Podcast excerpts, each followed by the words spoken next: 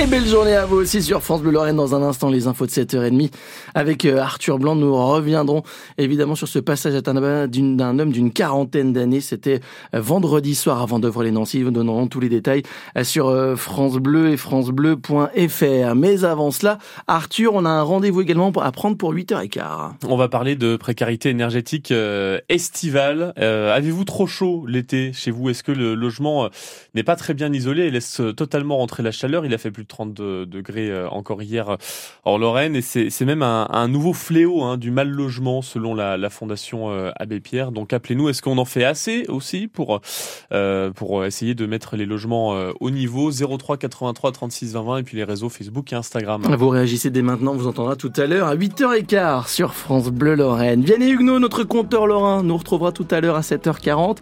On va parler de la rentrée politique qui s'annonce. On va beaucoup en parler dans ces prochaines semaines. Les sénatoriales, c'est à la rentrée.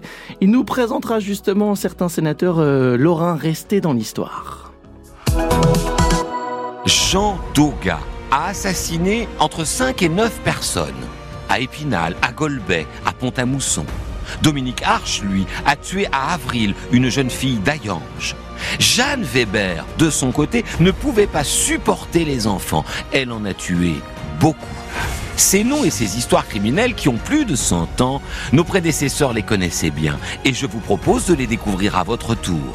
Passé criminel de Lorraine. C'est en ce moment en écoute sur francebleu.fr et l'application ici. Quand vous écoutez France Bleu, vous n'êtes pas n'importe où. Vous êtes chez vous. Chez vous. France Bleu, au cœur de nos régions, de nos villes, de nos villages. France Bleu Lorraine, ici, on parle d'ici. Il est 7h30, bienvenue sur France Bleu Lorraine. On attend du soleil toute cette journée, des températures entre 26 et 28 degrés. Belle journée ensoleillée et pas de difficulté sur les routes, ça circule très bien. Si une perturbation apparaît, 03 83 36 20 20.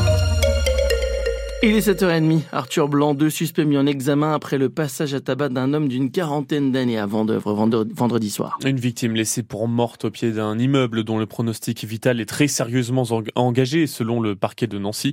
Ces deux neveux de 16 et 21 ans se sont présentés d'eux-mêmes aux forces de l'ordre et ont été placés en détention provisoire. On ne sait toujours pas pourquoi ils ont commis ce geste. Un hangar agricole détruit par les flammes hier après-midi à Jarmonville, tout au sud de la Meurthe-et-Moselle. 50 bottes de fourrage également brûlées. Heureusement, le feu ne s'est pas propagé à d'autres